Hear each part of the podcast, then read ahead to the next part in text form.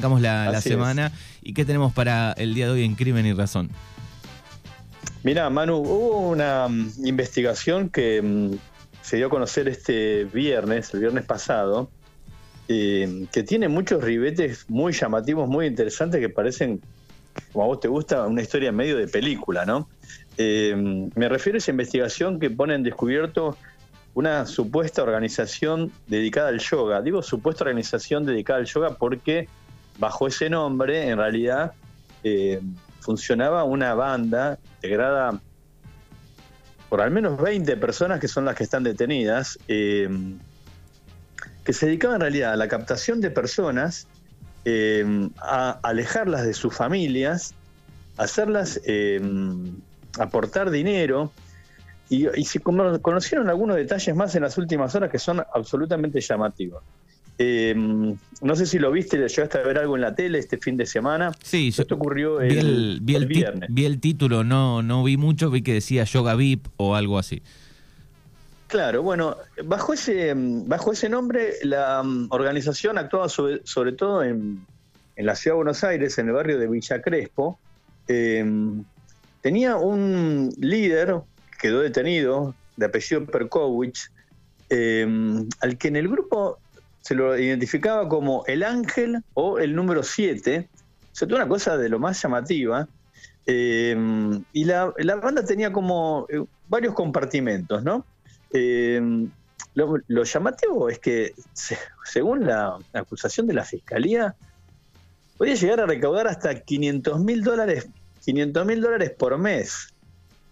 No mm. estamos hablando de una, cosa menor, ¿no? Claro. 500 mil dólares mensuales. Eh, según la acusación, el grupo tenía propiedades em, acá en la ciudad de Buenos Aires, departamentos, o sea, con el dinero que iban eh, obteniendo de forma ilegal, luego se lo metían en el circuito legal a través de la compra, por ejemplo, esto de propiedades, em, departamentos en la ciudad de Buenos Aires, pero también en Estados Unidos. Se habla que en Estados Unidos tenían hasta edificios enteros eh, con los cuales, por ejemplo, alquilaban eh, luego oficinas para seguir generando ingresos. Eh, la banda tenía como un compartimento, que esto es lo más llamativo, que le llamaban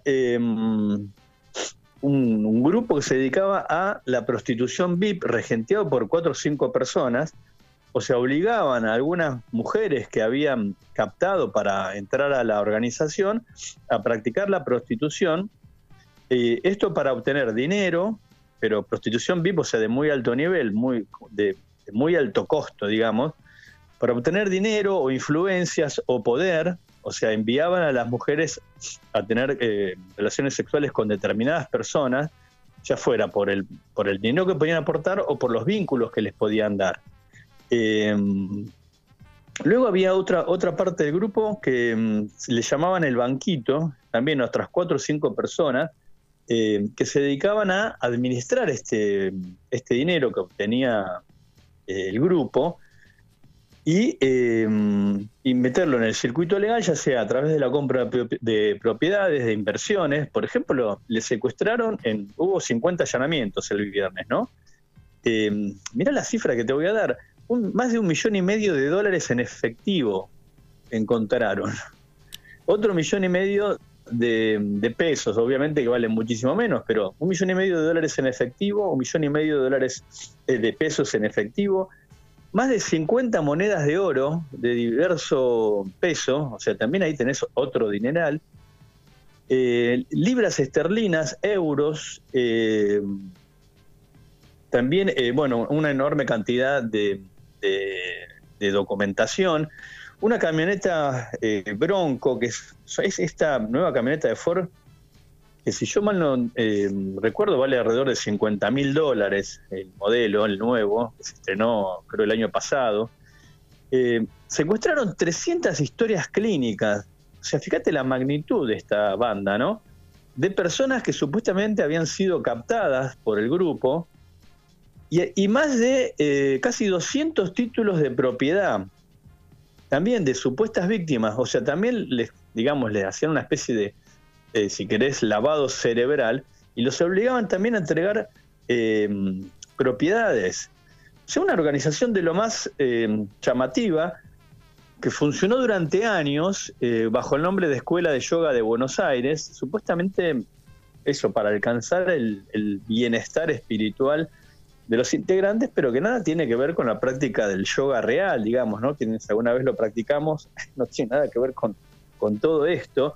Eh, ayer los detenidos fueron llevados ante el, eh, ante el juez Lijo, que es el que está a cargo de la, de la causa, bueno, todos se, negaron a declarar, pidieron la escarcelación, hay que ver si se las otorga, en principio se cree que no, por eso hubo todos los allanamientos el, viernes eh, y los arrestos, y además se supo que el juez ordenó el arresto de otras cuatro personas que al parecer integran la banda y que ahora eh, residen en Estados Unidos.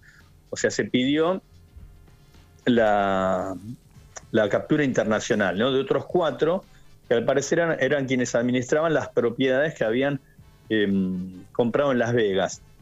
Em, luego tenían otro grupo, otra parte del grupo, em, tenía, manejaba o tenía o administraba una especie de, de clínica VIP, por llamarlo de alguna manera, que en realidad la usaban para a las personas que se expresaban algún tipo de rebelión o que querían de, desligarse del grupo, dice que la sometían a una especie de cura de sueño y que en realidad eso los, les suministraban diversos tipos de drogas eh, como para anular su, personalidad. O sea, todo esto arrancó el viernes, hubo 50 eh, allanamientos que se hicieron en forma simultánea, varias fiscalías intervienen, una es la especializada en trata de personas, porque se entiende que acá lo que hay es una explotación a través de la vulneración, digamos, de, los, de la personalidad de las personas que eran, de estas víctimas que eran captadas, y que les obligaban a entregar dinero también.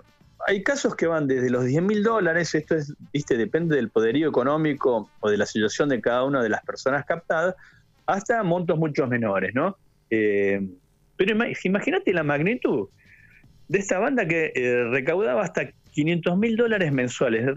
realmente una cosa absolutamente llamativa. Sí, eh, parece, parece de película todo el combo, todo lo que hacían. Eh, y también este, operando, supongo yo, con otros grupos eh, en el exterior también, tal vez, ¿no? Que sea más grande la red. Claro, claro, se entiende que tenían sede en otros países, que también captaban miembros en otros lugares, pero como que la sede central estaba en Buenos Aires, en la específicamente en el barrio de Villa Crespo, donde yo vivía, donde nosotros vivíamos con mi familia antes de venir para acá, así que muchas de las direcciones que aparecen, em, mencionadas en, los lugares de allanamiento, bueno, son lugares que uno conoce, ¿no? Eh, eh, así que todo muy llamativo. Eh, y lo, también cómo estaba integrada, ¿no? 19 personas fueron detenidas, tanto hombres como mujeres, algunas de ellas eran las que regenteaban esto que se llamaba la prostitución VIP o palomear en, el, en la jerga del grupo, esto de enviar a las chicas, a, las mujeres a prostituirse, em, dentro de las diferentes este, eh, estructuras que tenía o divisiones que tenía la, banda. Un caso muy llamativo. Hace mucho tiempo que no había algo similar. Años atrás hubo algo parecido, también en, una escuela, también bajo el rótulo de escuela de yoga, ¿no? a veces cuánto se utiliza ese término que no se conoce mucho para captar gente y, después en realidad eran pantallas para, para obtener dinero, ¿no? obtener beneficios económicos, nada que ver con, con los beneficios que aporta el yoga realmente cuando se lo practica con seriedad, ¿no? Bueno, ahí está uno de los temas de, este día de crimen y razón.com que pueden leer también. Eh, ¿Tenemos una más, Rafa? Tenemos una más, Manu, no sé si lo llegaste a ver. Hace unos días se estrenó eh, el, documental sobre el famoso robo del siglo. No sé si lo llegaste a ver. No lo llegué a ver, estuve mirando el, el tráiler eh, y me, dejó con ganas porque este es en primera persona con los este los, los original, ¿no? Exacto, claro. La, la película se llama Los Ladrones, la verdadera historia del robo del siglo. Se estrenó hace unos días en Netflix la semana pasada.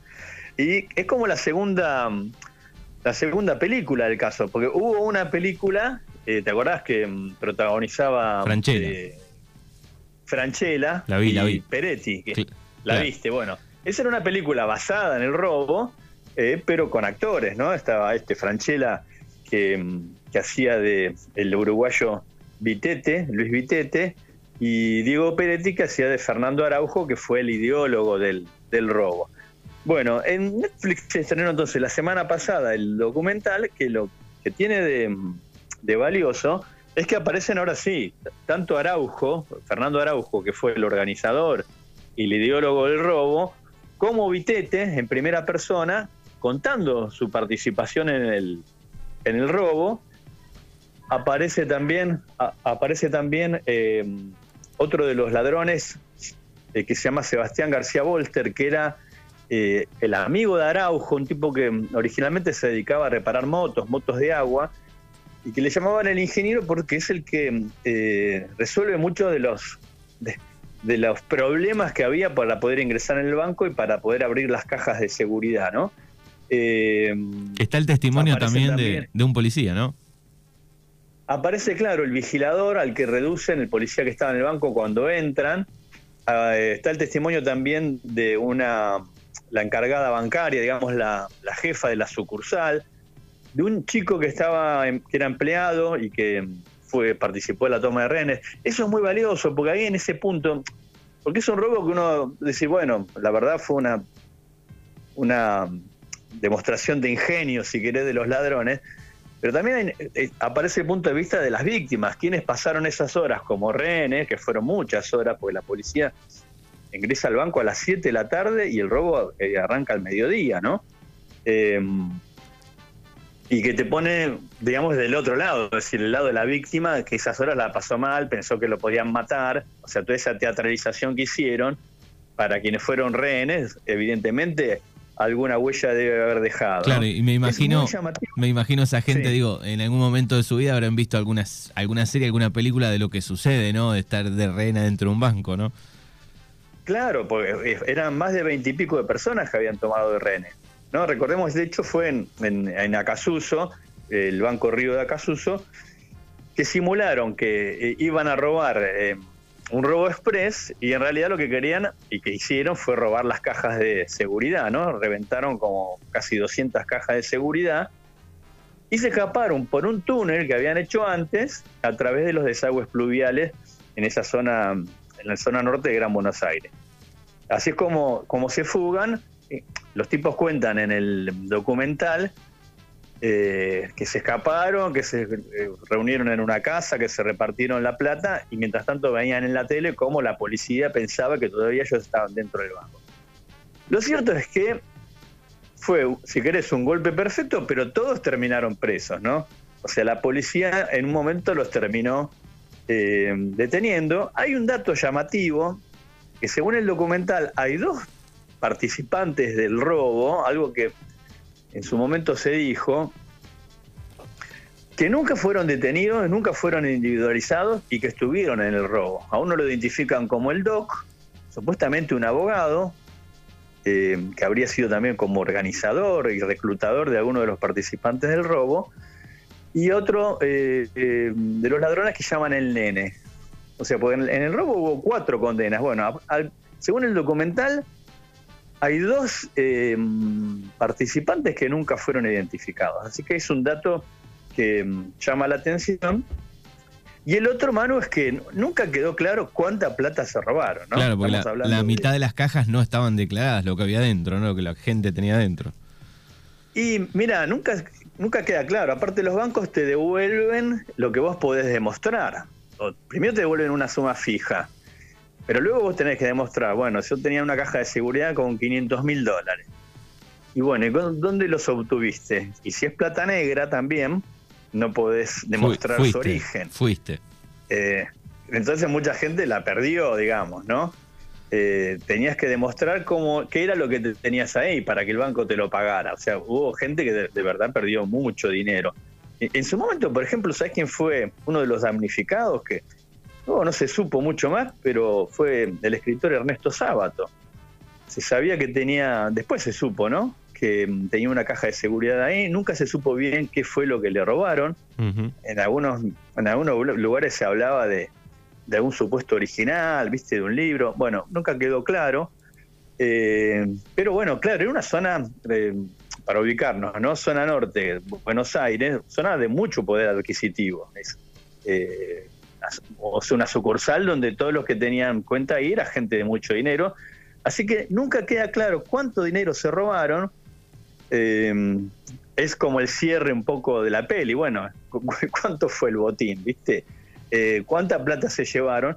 Y después el otro dato llamativo es que si bien los, a los ladrones los agarraron y los condenaron, tampoco cumplieron tantos años de pena. Eh, y están un poco en modo estrella, contando la historia también. Bueno, claramente, sobre todo Araujo, que es el, que organiza esto, que no era un tipo que venía del robo, que se dice, bueno, quiero robar un banco, ¿viste? Se lo pone como una meta. Eh, muy en estrella, ¿no? Muy en estrella. Pero es un, la verdad que es un documental. Eh, el, otro personaje grande de la, de la, del documental y de esta historia es el uruguayo Vitete Sellanes.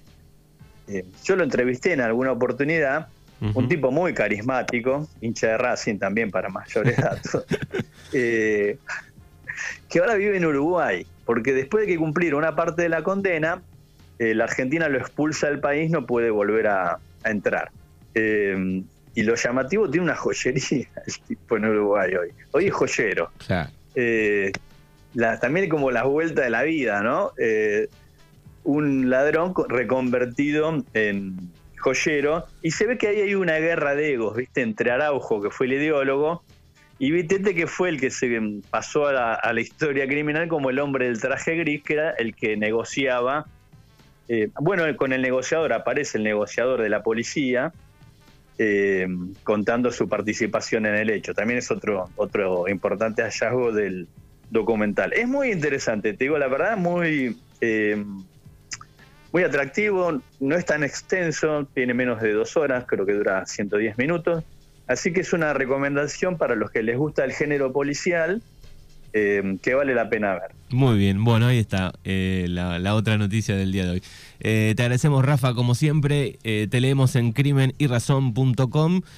¿Todavía está abierta la inscripción para los cursos en Accionar de Reira? Ah, eso te iba a decir, dale, sí, están abiertas las inscripciones, recordemos que hay ¿no? cursos de, pintura, de música, de fotografía, de crónica o escritura eh, que voy a dar yo, de creatividad, que va a dar eh, Erika Peters, así que no, bueno, nos buscan en las redes sociales o algún interesado nos escribe o te manda un mensajito a la radio, tanto en Facebook como en Instagram, ahí están también los teléfonos de, el teléfono de contacto. Muy bien, perfecto. Gracias y hasta el próximo martes. Un abrazo grande. Rafa Saralegui aquí en Mañanas Urbanas.